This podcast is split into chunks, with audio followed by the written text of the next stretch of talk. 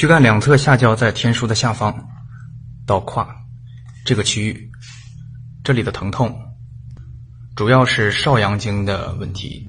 在手部可以取阳池、外关、中主穴；在足部可以取丘墟、足临气、悬中穴。也可以通过阴阳导换，在中焦的天井、